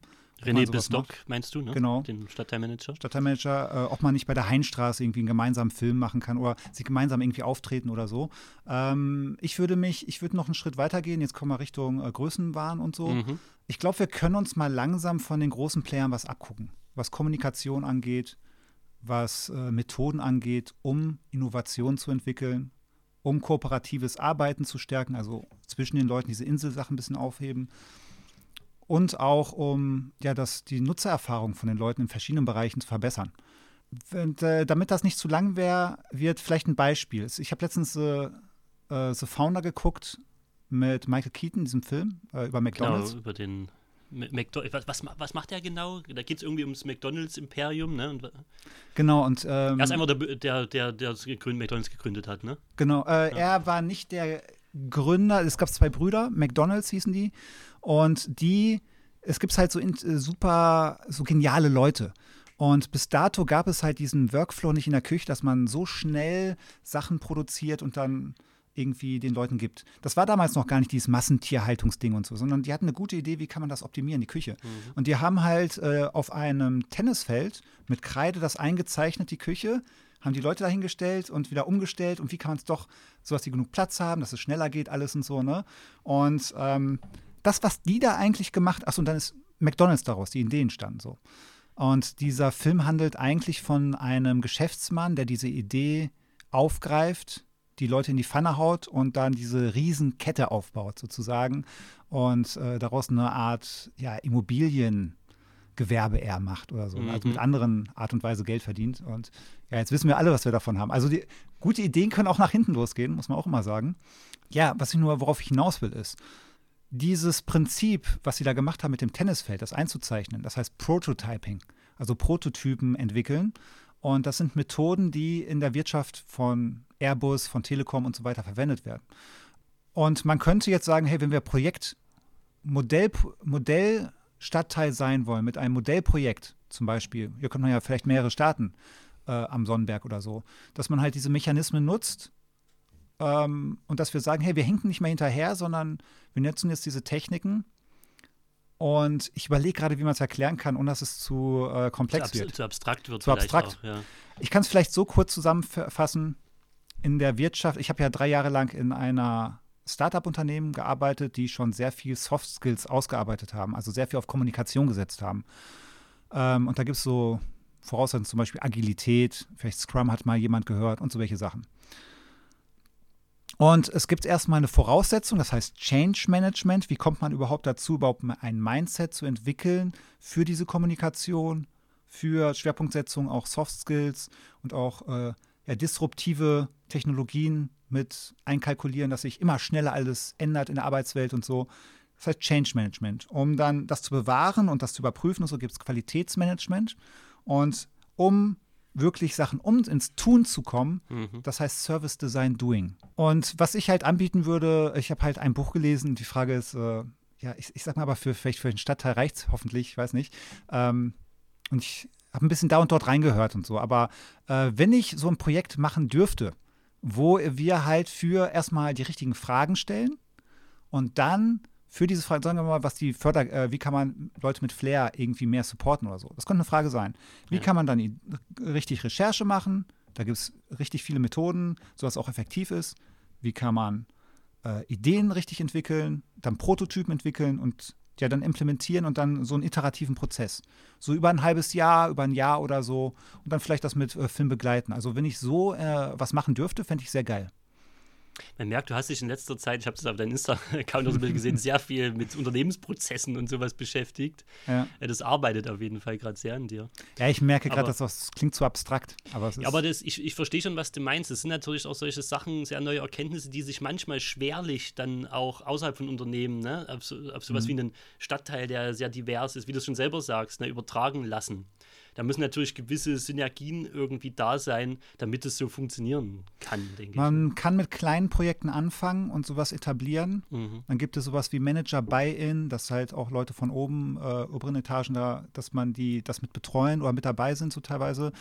Vielleicht, um das zu abzuschließen, kleines Beispiel. Als ich im AStA war, an der Uni Paderborn, Exekutive der Studierendenschaft, war ich Referent für Öffentlichkeitsarbeit und Hochschulpolitik. Wir wussten im AStA eigentlich nicht, was der andere im Aster macht. Also die eine Hand wusste nicht, was der andere macht. So, also sehr schlecht organisiert eigentlich teilweise. Und es gibt zum Beispiel sogenannte Stand-ups, dass man jeden Tag sich 15 Minuten oder eine halbe Stunde einfach nur hinstellt und jeder sagt nur, was er tut. Weißt du, das kann schon so viel ausmachen. Und das ist nur eine kleine Justierung, die man machen kann, wo plötzlich so viel, äh, es ist halt besser, als wenn ein halbes Jahr vergeht und man weiß nicht, was hat der eigentlich gemacht und der und so, ne? Dazu und, müsste ja fast schon sowas wie ein Sonnenberg-Gremium existieren. Also auch außerhalb eines Stadtteilrats, der ja doch sehr beschränkt ist, auch in seinem Tun und sich natürlich auch nicht so oft trifft. Ja, ähm, man könnte, äh, in dem Buch steht zum Beispiel, äh, man könnte mit kleinen Projekten anfangen, zum Beispiel für eine Straße und schauen, wie kann man da Leute zusammenkriegen, wie, welche Frage wollen wir uns überhaupt stellen, was wollen wir angehen? Sagen wir mal Fußgängerzone. Oder ist das gar nicht möglich oder so? wie kann man das lösen? Wie kann man einen Prototyp entwickeln? Das funktioniert und wo auch die Stadt sagen würde, das wollen wir unterstützen. Mit sowas könnte man anfangen. Ja, und wir sehen ja bei Hang zur Kultur, dass sich eine Straße zusammentun kann, ist nicht ganz utopisch. Ob ich da jetzt proaktiv mal mit einem, vielleicht müsste ich da einfach einen Antrag mal stellen bei dem Bürgerforum oder so. Äh, die Sache ist ja auch, mich komplett aufopfern, nichts zu verdienen und mein, meinem Traum nachzugehen, das geht ja gar nicht. Weißt nee, das funktioniert nicht. Da. Ja, und äh, da ist halt die Frage, also wenn jemand was von der Stadt aus irgendeinem Grund bis jetzt noch zuhört und sagt so, wow, diese Begriffe habe ich schon mal gehört, ich weiß, worüber der redet und das könnten wir mal machen, sprech mich gerne an, also ich würde da gerne was machen, äh, vielleicht auch mit der IHK oder so oder ich weiß nicht, also ich fände es cool, wenn wir diese, diese Prozesse nutzen würden, dann, dann, dann hinken wir nicht immer einen Schritt hinterher. Okay, also du wünschst dir auch definitiv da einfach mehr Innovation sozusagen ja. auf dem Weg. zu Echte Innovation, echte Kommunikation. Mhm. Okay, Kommen wir doch wieder mal ein bisschen äh, zurück in die Gegenwart, sozusagen. in die reale Welt. In die, in die, vielleicht auch in die reale Welt, genau, die Genüsslichkeiten und das schöne Leben. Oh, sollen wir mal einen Schluck trinken von diesem? Wollen wir einfach, ja, also ich glaube, der Whisky, der hat jetzt mittlerweile sehr, sehr, sehr lange geatmet. Ich ja. wollte aber auch nicht zwischendurch einfach mal unterbrechen. Wir können ja jetzt einfach mal live so ein bisschen tasten und schnüffeln, ja. ähm, weil jetzt müssten eindeutige Aromen auch wahrzunehmen sein. Wir haben ja so unsere schönen Kleinkerngläser, die sind so ein bisschen tulpenförmig führen die Aromen gut zur Nase. Und es, sind, es ist, ähm, wie du es auch von dem indischen Whisky schon beschrieben hast, es ist sehr fruchtig. Biernig, vanillig so ein bisschen? Ja, es kommt einem wirklich eine schöne Frucht durch, also so ein bisschen Zitrusfruchtlastig, nichts allzu dunkles, eine schöne Sache. Und ich würde sagen, wie der Schotte sagt, Slanche. Skoll. Also erster Eindruck schon dieses Saure ist mir ein bisschen zu dominant beim ersten Eindruck jetzt. Aber ich weiß ja bei, bei Whisky gerade, dass, dass sich das ein bisschen ändern kann. Ähm, ist ziemlich weit vorne, irgendwie so, so ein recht dominanter, nachhallender Geschmack irgendwie. Ja, aber es äh, schmeckt mir. Ich weiß gar nicht, ist das wirklich so, dass das in den Ländern, auch die, die, du meinst, die Früchte reifen schneller? Vielleicht nutzen die auch diese kleineren Fässer oder was? Oder eine andere Art von. Es, es geht ja gar nicht um, um die Früchte an für sich. Ich meine, die Früchte mhm. kommen hier ja, also diese Aromen kommen ja hier aus dem Holz, ja. Ähm, das ist einfach so, dass der Whisky einfach im Fass wesentlich schneller reift. Mhm. Also, das ist ein Grund durch das subtropische Klima. Und du kennst vielleicht den Angels Share. Ähm, das ist ja der Anteil von Whisky, der einfach mal durch die Lagerung in der Luft verpufft. Das ist wegen, das ist einer der Gründe, neben den Lagerkosten, warum alter Whisky auch so teuer ist hm. Nach 20 Jahren ist da gar nicht mehr so viel im Fass. Würdest du das im subtropischen Klima 20 Jahre im Fass liegen, da wäre dann eigentlich vielleicht nur noch eine Pfütze drin. das ist wirklich, die haben den Angels Share, also der Anteil für die Engel, hm. von 15 bis 18 Prozent. Da ist mal in einem Jahr mein Viertel, äh, ein Sechstel bis Fünftel einfach mal aus dem Fass verschwunden. Mhm. So, das ist schon krass. Der war jetzt vier Jahre drin. Und okay. sowas würdest du in vier Jahren aus Schottland nicht. Also die Aromatik, die der hat, der ist schon sehr dominant. Ne? Ähm, hat eine ausgesprochene Säure auch, eine ausgesprochene Fruchtigkeit. Oh, du merkst auch, wie es hier gerade runtergeht, so, ne? Ist natürlich, wird schön auch schön warm. warm. Aber für seine 56, 46 Volumenprozent ist noch Trinkstärke, ist keine Fassstärke. Hm. Ähm, ist er doch sehr geschmeidig auf der Zunge auch, muss ich Schon, sagen. ja, doch. Ne, das ist jetzt nichts, was sich gleich, äh, was, was, was gleich sehr brennt oder alkoholisch ist oder sprittig ist. Ihr werdet hier übrigens immer Leute finden, die äh, ja, einen bestimmten Bezug haben zu den Getränken, die hier rumstehen. Ich, ich meine, hier einer von euch holt zum Beispiel regelmäßig neue Biersorten rein, ne? Also der schaut ein bisschen und ja, gibt es als Bier der genau. Woche. Der liebe Marc, auch der wird in einer weiteren Folge äh, noch zu hören sein. Der wird vielleicht dir dran sein. War dann also schon. Die Folge ist vielleicht schon hörbar. Ähm, und ja, ohne den, da wären so einige leckere Whiskys nicht da. Und der kommt natürlich auch viel in Deutschland rum. Der fährt, ähm, ist viel unterwegs. Und dann bringt er auch gerne mal einen Kasten äh, vornehmlich aus Süddeutschland, aber auch mal aus anderen Teilen Deutschlands äh, mit. Und da haben wir natürlich unser bekanntes Bier der Woche dann, wo mhm. man so häufig, das ist nicht immer ganz ein Bier der Woche, manchmal ist es auch ein Bier des Monats oder des Quartals, ähm, je nachdem, wie, wie gut es auch geht, aber das wird immer gerne angenommen. Die Leute sind da ähm, experimentierfreudig oder nehmen ja. gern mal was Neues. Auch Absinth, also mein Lieblingsbar war ja in Chemnitz eine Zeit lang ähm, die Absintheria. Ja. Ich mag auch so, so Gothic Music und so ein bisschen so elektronisches Zeugs, ein bisschen düster und so. Und ja, da, die haben ja irgendwie 15 verschiedene Absinthsorten gehabt oder so.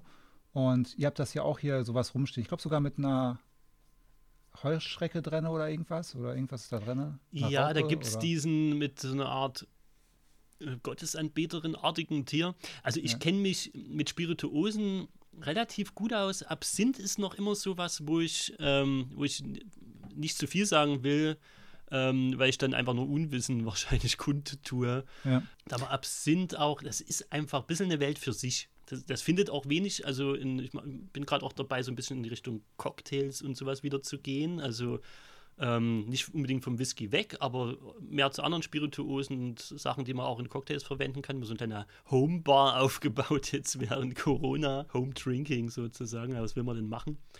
Ähm, aber Absinth ist so ein bisschen eine Sache für sich, wird ja auch oft dann äh, so ein bisschen zeremoniell fast genossen. Gibt es auch in hm. Cocktails, mhm. aber eher weniger. Das, also ich möchte nicht sagen, dass es nicht gibt, so. Mhm. aber das ist schon eher was, wo du dann mit den Zuckerwürfeln hantierst oder dann ein bisschen mit Wasser als Drink, ja. ja so ein bisschen wie Feuerzangenbowle, so ein bisschen Silvester-Feeling, keine Ahnung. Ich mag das auch, so anzünden, Zucker tröpfelt rein. Das ist, äh, ja, einfach, wer so ein bisschen Würz, äh, so ein bisschen würzigeres mag, Übrigens fand ich dieses Port Charlotte deshalb ja auch lecker, weil das auch so ein bisschen in die Richtung geht. Ich weiß nicht, Lakritz ist vielleicht übertrieben, aber äh, obwohl es halt eher teeriger ist, also ein bisschen stärker vom Geschmack, das hat halt so dieses würzige, ich weiß nicht, ob würzig der richtige Begriff ist. Ähm, ähm, rauchig vor allem auch. Das rauchig, ist ein, ja. Das ist ein Eila-Whisky, die für, ihre, für ihren Torfrauch auch bekannt sind. Ja. Aber der ist da nicht, nicht so mega krass. Also zumindest nicht jede Abfüllung. Und unschlagbare Preise, Leute. Ja, ich kenne ja auch den Vergleich zu anderen Lokalen, das, das stimmt schon. Ne? Also hier könnt ihr beim, beim ähm, netten Gespräch dann auch relativ günstig äh, zechen. da hat der Tolga recht. Und da kommen wir eigentlich jetzt auch schon äh, zu der Frage, die ich vorhin einleiten wollte. Kleine Whisky-Exkursion jetzt, warum auch nicht? Ähm, was sind denn so deine Lieblingsorte auf dem Sonnenberg und in Chemnitz? Drei vielleicht an der Zahl. Wenn es mhm. ein, zwei mehr sind, äh, wenn, das, ähm, wenn du da noch mehr hast, dann auch ist das kein Problem. Ähm, jetzt haben wir jetzt ein bisschen über das Kaffeesatz gesprochen. Vielleicht kann man, können wir das ja schon mit reinnehmen äh, in die Aufzählung, aber außerhalb dessen. Ich sage mal, wenn ihr nicht im Kaffeesatz wäret, Stefan, Vincent, Rosa und die ganze Truppe so, dann wäre Kaffeesatz auf jeden Fall nicht dabei für mich. Das hat, ich meine, ich mag dieses Urige und so, aber ihr macht das schon sehr viel aus. So, ich, ich glaube, man kann ja von der Atmosphäre und so ist das jetzt nicht mein Stil eigentlich, sage ich mal. Ja. Ähm, obwohl ich die Bücher mag an der Wand. Also die sind natürlich sehr cool und so. Und ja, aber ein Ort, da wächst man ja auch rein. Also ich habe mich jetzt dran gewöhnt hier alles und so und ich finde das natürlich, also ein Top-Ort ist natürlich Kaffeesatz, ganz klar. Ja, muss ich, ganz kurz ja. nur. Ich, es freut mich jetzt, das zu hören, aber äh, ich will mir ja nicht, mit, ich will mich da nicht mit fremden Lorbeeren äh, schmücken. Oder sagt man das so? Mit fremden Lorbeeren? Das klang gerade komisch. Ich, also, du weißt, was ich meine. Mit fremdem Whisky. Mit fremdem Whisky schmücken. ähm, ich bin ja auch relativ spät dazugekommen. Ne? Ein paar Jährchen sind es jetzt schon und das Kaffeesatz ist jetzt zehn Jahre alt geworden. Fünf, sechs Jahre bin ich auch dabei. Ähm, aber hm. es, ja. Wir haben über einen Busfahrer geredet. Und da ist er auch schon draußen. Er ist dran vorbeigelaufen gerade. Ist ja. gerade, dann können wir bestimmt auch nachher mal reinholen, aber während der Aufnahme muss er noch etwas verweilen. Ja. Äh, vielleicht äh, können wir ihn dann nochmal dazu holen. Jetzt habe ich, hab ich den Also du hast, äh, ich, ich wollte ja. ja. mit fremden Federn heißt es. Hm. nicht mit fremden ah. Lorbeeren. Ich weiß gar nicht, wie auf Lorbeeren kommen. äh, ich will mich nicht mit fremden Federn schmücken. Ich habe das Ganze ja nicht mit aufgebaut hier so. Ne? Ich finde es schön, dass, äh, dass es dir hier gefällt, weil ich auch hier bin oder so. Aber ähm, ja auch so die ganzen Nachbauten hier, die neue Theke und sowas, ne? Das war, da waren natürlich auch andere Leute mhm. dran beteiligt und ähm, haben das Kaffeesatz natürlich auch vom ganzen Interieur und so zu dem gemacht, was es ist. Und ich sehe mich da wirklich nur so als Zahnrad, aber das wollte ich jetzt nur so irgendwie mit reinhauen. Äh, damit ich nicht äh, dann mit Schamesröte irgendwie mir den Podcast Ach so, ja, klar. muss. Also wenn, falls jemand noch bis hierhin zuhören sollte, äh, du kannst ja mal sagen, also wenn ihr Tipps habt äh, für den Kaffeesatz, zum Beispiel was Licht angeht, was, wenn ihr auf Konzerten seid, was ihr gerne hättet oder so, könnt ihr ja mal in die Kommentare schreiben oder mal irgendwo Instagram und wo auch das Podcast zu finden, also wo ihr es kommentieren wollt. Die Folge mit den Kommentaren fand ich übrigens ganz lustig. Ähm, Podcast-Folge. Äh, mein Vorschlag wäre, also ich bin jemand, das mache ich in Berlin voll gerne, ich kann irgendwo alleine hingehen. Ich kann mich in die Ecke setzen und ich kann zugucken, wie Leute spielen. Äh, hier ist es halt nicht möglich. Hier ist dieses, äh, das Licht ist an, es ist hell, das Publikum ist genauso stark zu sehen wie äh, die Band halt so. Und das ist, da fühle ich mich unwohl. Und gerade wenn ich später komme und ich muss mich an die Theke setzen und dann sitze ich sogar fast noch präsenter da als die Band vom Gefühl. Ne? Das ist, ähm, Das ist so ein bisschen Ja. Fluch und Segen. Ich mag das eigentlich auch nicht. Hm. Aber die Nähe äh, äh, zu den Künstlern hier, die auftreten, ist schon einmalig. Die ist einmalig. Also ne? die, die atmen dir ja ganz Corona-unkonform, dann, äh, deswegen können wir ja auch nicht aufmachen unter keinen Umständen. Das war ja nie irgendwie möglich. Ja. Die atmen dir ja fast ins Gesicht. Und diese unglaubliche Nähe, fast schon kuschelige, huschelige Art hier mit den Künstlern, das ist schon geil. Aber Marc hat es in seiner Folge wirklich genau so gesagt. Er mag ja eigentlich auch so diese Cafés, wo man sich auch mal ein bisschen diese Bars und Kneipen, die vermisst er, wo man sich so ein bisschen verstecken kann Ja. in, der, in, der, in der hintersten Ecke.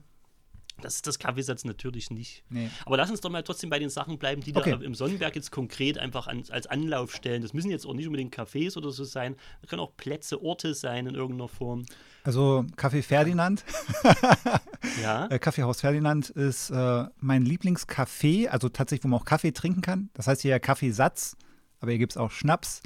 Äh, und was sich reimt, ist gut. ja. Nein. Ähm, beim Kaffeehaus Ferdinand, ähm, dieses österreichische und also ich, ich mag die voll, auch Mel Melita, die dort arbeitet und die Leute, also ich bin da sehr gerne. Ich mag auch den Gedanken, dass sie in, in Wien tatsächlich mehr so eine Kaffeekultur haben und sich mehr dort statt zu Hause aufhalten, Buch lesen, Kaffee trinken. Was also mehr so dieses, das mag ich. Und wahnsinnig gute, also gerade in letzter Zeit wahnsinnig gute Torten und, Ja. und Kuchen hauen die raus. Also Unglaublich, ja. Ich fahre da immer dann mit meiner Tochter hin, die wird in den Bollerwagen gepackt, dann ziehen wir los und holen was. Und da gibt es auch dann immer eine schöne Erdbeere oder sowas von der äh, Verkäuferin. Und ähm, ja, also die machen einem richtig äh, einen Mund wässrig, auch gerade auf dem Instagram-Kanal. Den Ja. kann ich beipflichten, Tolga, auf jeden Fall. Ich merke gerade, wie der Whisky mir in den Kopf steigt. Ach, geht's schon los? Ja, ich hättest du krieg am wieder, Anfang nippen sollen. ne? Dann, ja, ich wir krieg vielleicht schon wieder Freiheits. Freiheitsgefühle, so, so nach dem Motto, äh, Lockdown, kein Lockdown und man kann jetzt rausgehen und Party machen und so. Aber da müssen wir noch ein bisschen warten. Also was ich, äh, der Sonnenberg ist jetzt nicht so ein Ort, wo ich sagen würde, dass die Locations draußen aus der Straße mich dazu animieren, dass ich da hingehe und mich da aufhalte. Ähm, zum Fotografieren ist der Sonnenberg, da gibt es schon ein paar nette Ecken und so. Ich finde die, äh, die Nähe zum Zeisigwald sehr cool. Äh, ich bin ja auch ein paar Mal durch den Zeisigwald da gelatscht und so. Nutzt man leider viel zu selten. Und ich glaube wirklich, dass so eine Art Fußgängerzone, ich weiß nicht, vielleicht gibt es einen anderen Begriff dafür, dass es nicht ganz Fußgängerzone ist oder so. Äh, aber ich vermisse wirklich so eine Art Flaniermeile. Und für mich ist einfach die Cafés und wo ich hingehen kann, ist einfach nur, das sind die Orte, wo ich hingehen kann. Ähm, was könnte es noch geben? Sowas wie Stadion oder so, ne? Fußballspiel gucken oder sowas oder ähm, ja, du, ich weiß nicht, Friseur. ob du die anderen äh, Folgen auch gehört hast. Die Leute haben ja da die unterschiedlichsten Dinge. Klar, in der Corona-Zeit selber ist das schwierig. Ne? Vielleicht würde jemand den Späti noch nennen, der jetzt immer mal was, äh, was macht, ähm, die Leute äh, versucht zu versorgen. Vielleicht kann das auch irgendwie das, das Lokomov sein oder ich mag zum Beispiel das Augusto auch sehr gern. Ach so, ja, Lokomov. Lokomov war ich auch mal sehr gerne. Also da auch diese Suppe am Sonntag oder sowas, da war ich regelmäßig, als ich ja noch mehr näher gewohnt hatte. Ähm, Subway to Peter fand ich sehr geil. Äh, ist leider weg. Das bedauern sehr, sehr viele, ja, an dieser Stelle. Hm. Äh, wenn wir vom Sonnenberg weggehen, so Chemnitzer Bereich, gibt es da noch irgendwas, wo du sagst, ah, das, da gehe ich wirklich auch regelmäßig gerne hin, vielleicht auch in der Vor-Corona-Zeit? Also wir haben auch gerade so eine Art Resonanzinsel oder so unsere eigene Insel, die wir gerade bauen. Äh, kennt vielleicht jeder so mehr mit der Familie abhängen und so. Und äh, da meine Mutter jetzt nach Chemnitz gezogen ist, also zuerst bin ich 2013 nach Chemnitz, dann ist mein Bruder nachgezogen irgendwann mal. Äh, vor einem Jahr oder zwei Jahren oder so. Und jetzt meine Mutter wohnt jetzt auch hier. Und die wohnen mehr Richtung Schloss Chemnitz. So. Ähm, da hänge ich jetzt recht viel ab eigentlich so. Ich sage mal, die Strecke zwischen Schlossteich und Küchwald, da bin ich schon regelmäßiger, würde ich sagen so. Das ist so von naturmäßig sehr nice. Ich mag aber auch Kasperger, wie ich am Anfang meinte, ne? Ähm, diese, die Luft, wie die dort ist, teilweise, die ist naturmäßige und sehr schöne Straßen. Und wie du ganz am Anfang meintest, ich gehe ja gerne mit der Kamera auch rum. Ähm, ich teste gerne so neue Orte, äh, Richtung Klaffenbach zum Beispiel. Äh, da gibt es sehr schöne Orte, auch zum Fotografieren. Und ja, so viele, es ist sehr erstaunlich, auch diese unterschiedliche Architektur, unterschiedliche Bereiche so, ne? Auch mit dem ja, Fahrrad ein bisschen rumfahren vielleicht. Also Chemnitz hat schon viel zu bieten. Vielleicht äh, als nächstes wollte ich mir Chemnitz-Tal mal anschauen. Da war ich noch nicht. Mhm. Und jetzt war ich Lichten, Lichtenwalde, heißt die, diese Burg oder dieses Schloss, Lichtenwalde, heißt das, glaube ich, ne? Ja, Lichten, da ja, war ich jetzt mal. Das Ist ganz furchtbar, so mit, äh, mit, der, mit, der, Umgebung auch. Das ist eigentlich beschämend. Ähm, das äh, werde ich mit Rosa wahrscheinlich noch, gerade wenn die Kleine dann ein bisschen größer ist, werden wir das mal sicher unsicher machen. Ja. Weil Rosa auch so furchtbar auf, auf Burgen und, und so steht. Ähm, aber ich, ich igel mich ja immer so ein, deswegen bin ich auch so Sonnenberg verhaftet. Also für Nicht-Chemnitzer, die noch nicht aus Chemnitz kommen und keinen Bezug dazu haben und Chemnitz nicht kennen, der kleine Prozentsatz, der bis jetzt noch zuhört. Mhm. äh, also es ist natürlich geschichtlich, ist Sachsen bis München und so weiter, aber auch Magdeburg hoch und so. Äh, hat natürlich sehr viel, auch ja, Augsburg und so, sehr, sehr viel Geschichte und sehr viele Schlösser, Burgen. Also eigentlich alle 100 Kilometer ist irgendwo irgendeine Burg, irgendein Schloss. Das ist richtig cool eigentlich. Und das, mal, das wollte ich mir jetzt auch mal mehr anschauen. So. Ja, da kann man immer zu einem kleinen Abenteuer sozusagen starten. Genau. Da bleibt eigentlich nur die Frage, gibt es irgendwas, was wir vielleicht noch nicht abgedeckt haben, was dir noch wichtig war, was noch angesprochen werden sollte? Ich hatte nur das Gefühl, dass ich am Anfang äh, ein bisschen viel gehuldigt wurde oder viel, so, sehr viel Positives über mich gesagt wurde. So. Ja, ich komme ja ähm, auch nicht hier hin und diss dich erst mal eine ja. Runde. Ja? Das, das soll so ja kein Roast werden hier. Roasting. Das wäre mal interessant, eine Show. Vielleicht hat ja jemand Bock geroastet, wagst du es, geroastet zu werden oder so und dann mal so eine fiese Show, dass man mal jemand richtig fies einleitet. Du, wir können uns ja alles vorstellen. Beim Kaffeesatz-Podcast hast du vielleicht schon gemerkt, wir sind uns ja auch für nichts zu schade und äh, warum nicht ja. auch mal ein Roast? Ähm, zum Schluss eigentlich nur Feedback, also die Podcast-Folge von mit den Games, die zweite fand ich sehr geil. Ich habe die erste aber auch nicht gehört. die dritte, glaube ich, auch. Äh, dritte habe ich, glaube ich, reingehört. Fand ich sehr cool. Ja, vom Filmemachen Standpunkt höchstens noch. Also es gibt einen Drehbuchautor, David Mamet, der zum Beispiel Glenn Gary, Glenn Ross einen Film gemacht. Das ist so ein ja, Melodrama, Gangdrama. Ähm, oder von Hannibal Lecter, den zweiten Teil, glaube ich, das Drehbuch geschrieben und so. Also ist schon ein recht bekannter Drehbuchautor. Mhm. Und da habe ich so einen online, aufgenommenen Online-Kurs gemacht. Und äh, der meint, dass alle sieben Minuten wenn man eine Story erzählt, dann guckt man sich schon mal so ein bisschen um und so. Und dann nach, äh, wenn man es so dreimal gemacht hat oder viermal, dann guckt man sich ein bisschen länger um. Und das ist nicht so, dass man kein Interesse hätte oder so, es ist nur einfach, dass die Aufmerksamkeitsspanne der Leute ja, also schon archaisch vorgegeben ist. Da könnte irgendwo Gefahr sein, also irgendwie ein Tiger aus dem Busch springen oder mhm. so. Ne? Mhm. Und ein Vorschlag wäre für euren Podcast, dass ihr alle sieben Minuten mal, könnt ihr mal ausprobieren, was komplett anderes reinhaut. Irgendwie plötzlich voll die Musik und plötzlich voll die Action. Plötzlich jetzt stehen wir alle auf und hüpfen mal durch die Gegend oder so, äh, um das mal aufzugreifen, weißt du? Also wir haben natürlich jetzt eine Stunde lang durchgeredet oder so und vielleicht ist das hoffentlich für einige interessant, aber das als Feedback könnte mal ausprobieren. Also sieben Minuten mal irgendwas so, so plötzlich so, bam. Plötzlich trinkt man mal Whisky oder so oder irgendwas. Nee, ich fand es auch sehr schön, dass du das so ein bisschen aufgelockert hast oder so ein, so ein bisschen einen Bruch reingebracht damit. Aber ich habe ja mhm. von dir auch nichts anderes erwartet, als dass das vielleicht ein bisschen anders wird als bei anderen Interviews. Ja. Es war auf jeden Fall sehr angenehm. Ja, hat mir ja auch sehr viel Spaß gemacht. Danke nochmal auch für dein Feedback jetzt zum Schluss, für dein Live-Feedback und ja, für, einfach für das Gespräch, für die Einsichten in dein Leben und Schaffen, äh, für deine Meinungen. Und ja, falls bei euch, liebe Zuhörer, noch Fragen offen sind, dann natürlich gern in die Kommentare damit, auch wenn es an Tolga noch Fragen gibt. Oder auch sonstiges Feedback. Ja, Likes und Teilungen sind von uns natürlich auch sehr gerne gesehen.